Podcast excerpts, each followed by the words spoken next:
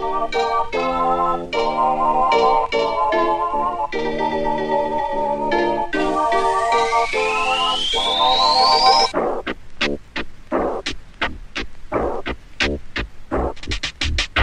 Ó, antes de tudo, eu quero falar que o conteúdo desse pitaco que ele pode ser um pouco sensível para as pessoas. Então, fica um alerta de gatilho aí e eu vou tentar abordar o tema, a gente vai tentar abordar o tema de uma forma que não seja ofensiva para ninguém que tenha passado ou vivido algo perto dessa situação. Então, é, fica o recado aí. Vambora. Tá começando mais um pitaco. Opa. É, e o Pitaco é o quadro do Observação Podcast alternativo ao OBS, que a gente fala sobre o que, que a gente tá vendo, ouvindo, jogando e decide fazer uma indicação ou até falar sobre de uma forma mais breve, assim, de uma forma mais descontraída, não tão aprofundada quanto a gente faz no podcast principal, né? E hoje eu vou trazer uma série documental da Netflix chamada Cena do Crime, Mistério e Morte no Hotel Cecil, que não é um bom nome, mas tipo, ok, vai. Ele explica bem o que, que, que, que tá por ver. Então, é uma série, é, como eu disse, é uma série documental na Netflix, ela tem quatro episódios de uma hora cada, mas é, a história que ela, que ela aborda é tão interessante e tão misteriosa, assim, que te prende, sabe? Então dá pra ver tranquilo. Dá pra maratonar fácil esses quatro episódios, numa noite só, assim. Uhum. É, mas antes de começar a falar do, do documentário em si, eu acho que é legal a gente dar uma contextualizada pra quem não tá dentro desse mundo de criminal cases, porque esse hotel ele tem uma fama meio ruim assim nesse meio de criminal cases, porque Uma infama. É, ele é infamous. Isso. Porque no documentário ele explica o porquê da- dessa fama do, do hotel, desde a época lá da construção dele até chegar no ponto que chegou hoje em dia. Hoje em dia ele não tá mais aberto, mas eu digo hoje em dia até a atualidade. Só que aqui no podcast, falando de uma forma mais breve, o Cecil Hotel ele fica em Los Angeles e uma área meio barra pesada assim da, de Los Angeles, chamada de Skid Row, que é bem similar a Cracolândia em São Paulo, assim, se eu, se eu for levar num contexto mais de, de tamanho, de metrópole, né? Um lugar barra pesado, assim. É, mas, eu- mas eu, eu acho que tem bastante, é, bastante contexto comparar com a Cracolândia em São Paulo, porque é bem, é bem naquele estilo mesmo. Tem, É bem próximo é, mesmo. tem né? muito tráfico de drogas na rua mesmo, muito morador de rua que vive naquela área e também depende daquele tráfico ou depende da droga. Então é bem essa situação, assim. Aquele pessoal realmente que vive na marginalizado e acaba tendo que se sujeitar àqueles locais pra ter um lugar pra viver. Sim. Né? Isso também acontece nos Estados Unidos, né? Não é só o primeiro mundo. Não, não, É, mas se a total. gente for levar em contexto social, os Estados Unidos ele não é grandes coisas assim não. Ele, ele pode ser um país de primeiro mundo em relação à, à capital, né, à industrialização, mas socialmente ele é um país muito atrasado. Eu acho que até em alguns contextos o, o Brasil,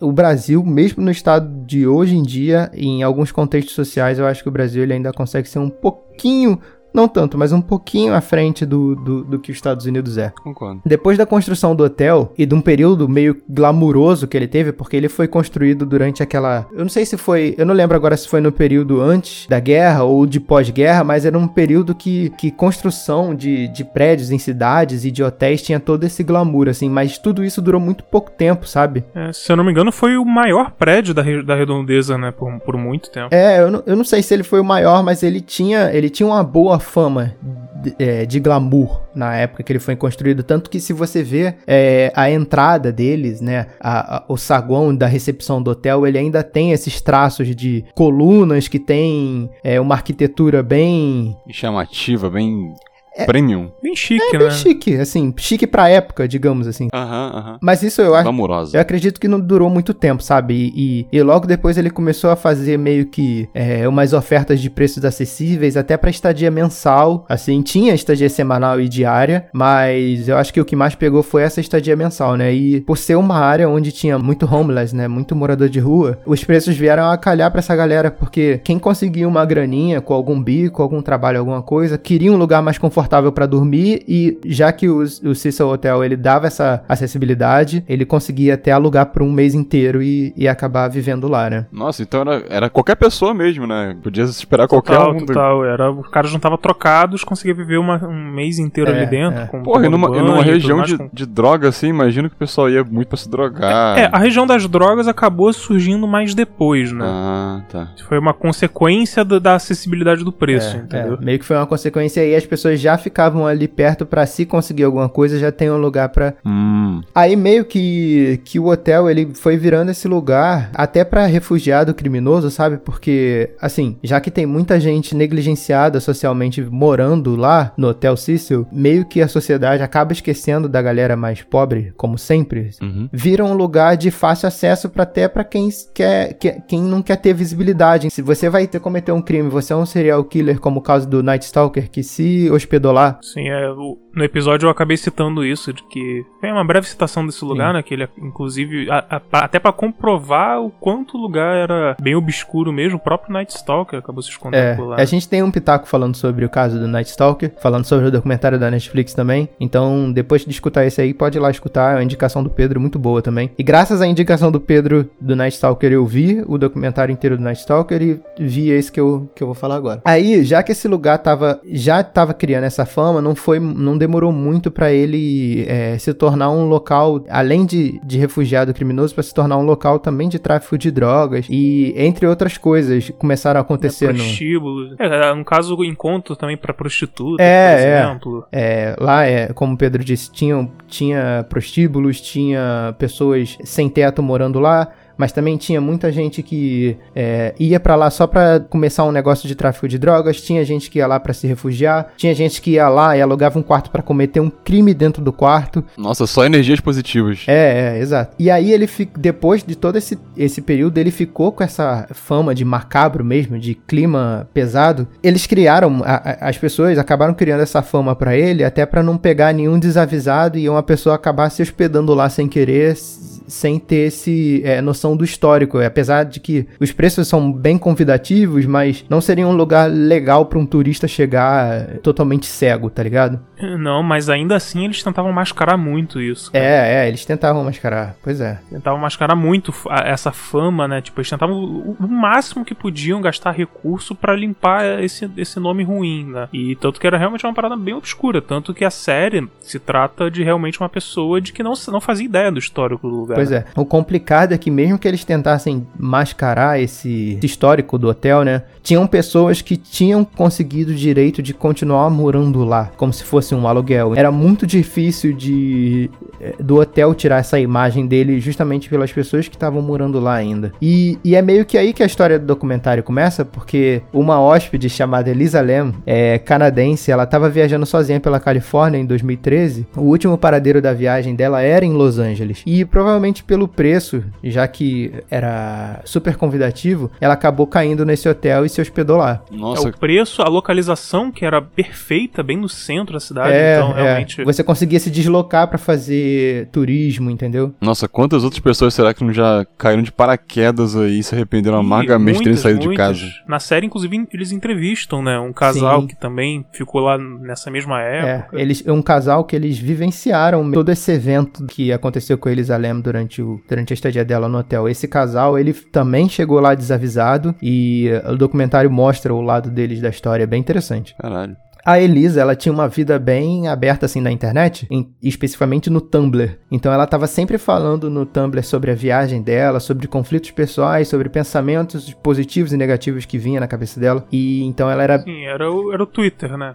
é, é, ela era muito ativa na rede social, era ela um blog pessoal mesmo. Aham. Mas até então, beleza, sabe? Ela saía pra conhecer a cidade, ela comprava as coisas, ela tinha uma livraria que ela, que ela tinha um interesse em alguma, algum livro, alguma coisa nessa livraria. Isso é bem importante pro início da investigação do que vai acontecer, porque esse caso ele ficou bem famoso pelo fato dela ter desaparecido sem dar notícia. Ela sumiu. Sim. E muito tempo depois disso ter acontecido, o corpo dela apareceu dentro da caixa d'água do hotel. De, de uma das caixas d'água do hotel. Fora a gravação, né? Que encontraram. É, então, foi o que ajudou bastante no- na, na, na fama do caso, que foi a polícia divulgar na internet o vídeo dela no elevador, sabe? A polícia provavelmente estava é, buscando alguma ajuda pública pra ver se conseguia chegar em alguma conclusão, descobrir alguma coisa em relação ao vídeo e tal, alguma coisa assim, mas o vídeo era meio estranho. Vocês chegaram a assistir o vídeo na época ou já viram Então, recentemente? Eu conheci esse vídeo, acho que foi em 2017, 2016, sei lá. É, o meu, eu também fui por aí. Fazia um tempo, faz um tempo assim. Cara, eu lembro que eu vi e, e foi muito, muito estranho a forma como ela foge, o, o, medo que ela, que ela apresenta, a forma como ela parece estar sendo perseguida por alguém que não existe. Ou, é, os ou, movimentos de mão que ela faz, é. é. tudo. Parece uma parada assim, meio, meio de espírito, e como a, a forma como ela morreu é, uma, é um negócio muito. um mistério muito grande, né? Como aconteceu Sim, tudo. Foi, não, foi, foi um mistério, assim, é, a galera achando que era realmente algo paranormal, é. É, ou realmente uma perseguição, afinal de contas, como tinha tantas pessoas procuradas, tantos criminosos circulando por ali. Uhum não seria nenhuma surpresa dela realmente estar sendo procurada, dela estar sendo perseguida ali dentro, né? É o tipo de vídeo que você descobre assim, navegando na internet durante uma noite.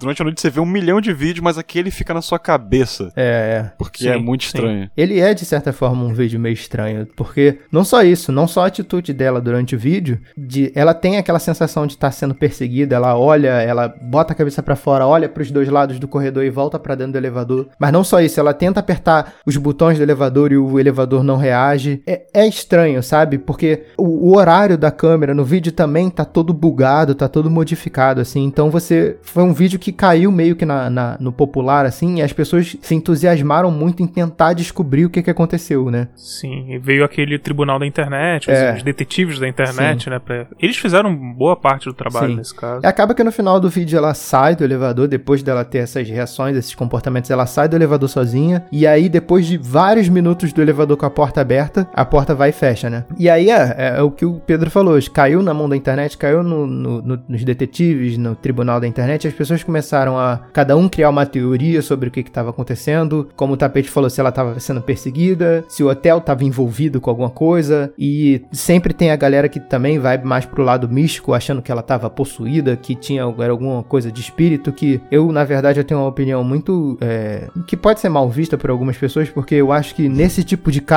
eu acho que você envolver misticismo é você desafiar muito, sabe? A, a capacidade do humano, do ser humano de fazer alguma coisa ruim. Então, se você acha que uhum. ela estava sendo perseguida por algum criminoso ou tinha acontecido alguma coisa, eu acho que isso é muito mais real e muito mais pé no chão e muito mais provável de ser é, a solução do caso do que você começar a divulgar esse caso como se fosse alguma coisa de espírito, alguma coisa paranormal, porque eu acho que você acaba atrapalhando a conclusão de qualquer outra pessoa que, que queira entrar nesse assunto, sabe? É muito. Fora que tumultua muito, né? Para você filtrar essas besteiras do pessoal falando para teorias que possam realmente levar a alguma coisa, você acaba se perdendo um pouco Sim. nisso. Fica meio que fantasioso, né? Tipo, é só você levar em consideração o lugar onde ela tava. Era muito mais fácil ser alguma coisa causada por um humano ou por drogas, sei lá, do que do que Sim, isso foi, inclusive, uma, uma teoria sim, também, sim. né? De, pela localização, se ela experimentou alguma coisa. É, o documentário ele é, ele é muito didático nesse, nessa questão, porque ela apresenta, o documentário apresenta pra gente a história do hotel, apresenta pra gente a história da Lam, apresenta é, os vídeos e tal, e mostra parte da teoria da internet e toda a complicação do caso, toda a complicação que teve na investigação, dos erros policiais, dos erros da mídia, dos erros do público terem transformado isso numa coisa muito maior do que de repente poderia ter, poderia ser resolvido mais rápido. Tem entrevista com os funcionários do hotel, com, em como eles reagiram. Então, o, ele, eles criam uma timeline do documentário para mostrar tudo certinho, meio que como que esse caso chegou até uma conclusão mais plausível, sem entrar muito nesses bullshits assim. E tem até uns casos uhum. meio interessantes de, de, de, de pessoas que sofreram real oficial com esse tipo de com esse tipo de acusação meio que do tribunal da internet e com os detetives da internet tirando conclusão sem nem. Nossa, verdade. Lembrei disso. Verdade, verdade. Mas é bom, é bom assistir e, e ver como é, que, como é que tem a conclusão desse caso, né? É, é bem interessante a forma que eles mostram isso. Pô, esse caso tem conclusão porque eu tô, eu tô com essa pulga atrás da orelha desde que eu conheci essa porra. É, eu acho que na época que a gente deve ter visto, realmente não tinha conclusão ainda na época. Eu não lembro. Que, você lembra qual ano que foi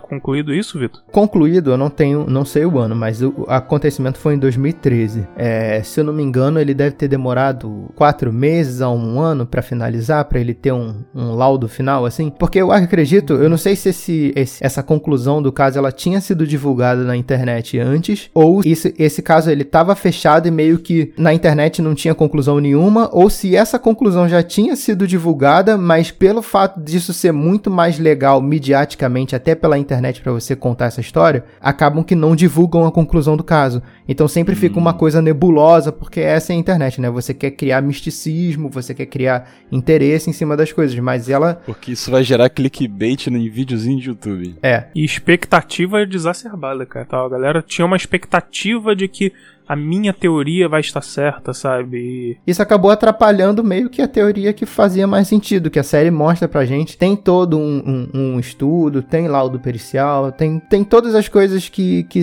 que são interessantes e necessárias para você concluir uma investigação criminal ou não criminal, né? Porque esse caso ele meio que não, não tinha conclusão se era um crime ou não. Caraca, interessante. Tipo, pode não ter nada a ver com o que eu vou falar agora, mas tipo, eu tava vendo outro dia um documentário na, na Netflix também sobre cadeias e a forma como como a lei é abordada nos países é muito interessante, né? Esse cara que tava preso e ele tinha matado a mulher e a filha dele, porque ele, ele alegou, e você pode fazer isso nesse país, é, na África, que ele tava, ele tava possuído por um espírito mal. Uhum. E ele pode ser livrado judicialmente de ter feito isso porque ele tava possuído. Uhum. É muito interessante ver como cada país permite cada coisa bizarra às vezes. O documentário ele mostra, o documentário do, sobre Elisa Lam, do Cecil Hotel, ele mostra como a internet reagiu a isso e, te, e tentou até levar para algum lado místico, por exemplo, mas ele não foca muito nisso, ele meio que só, só diz que a internet tentou jogar um pouco para esse lado, mas ele tenta focar um pouco meio que nos personagens principais ali da internet que estavam tentando investigar sério e o quanto eles atrapalharam na investigação da polícia e mostra o, é, o lado da polícia também de ter sido negligente em certas certas coisas e mostra também o lado do hotel em ter sido negligente e que foi, na uhum. verdade, essas coisas que tornaram esse caso misterioso, sabe? Que foi uma confusão de causos e de erros e de não explicações e de falta de divulgação de informação que levou esse caso a ser o, o que ocorreu, né? De, da menina é, ser encontrada num dias depois na caixa de uma das caixas d'água do hotel, né? Por, se por falta de explicação, tem gente que acredita que a Terra é plana. Exato. Imagina na internet que o negócio é feito para você pensar,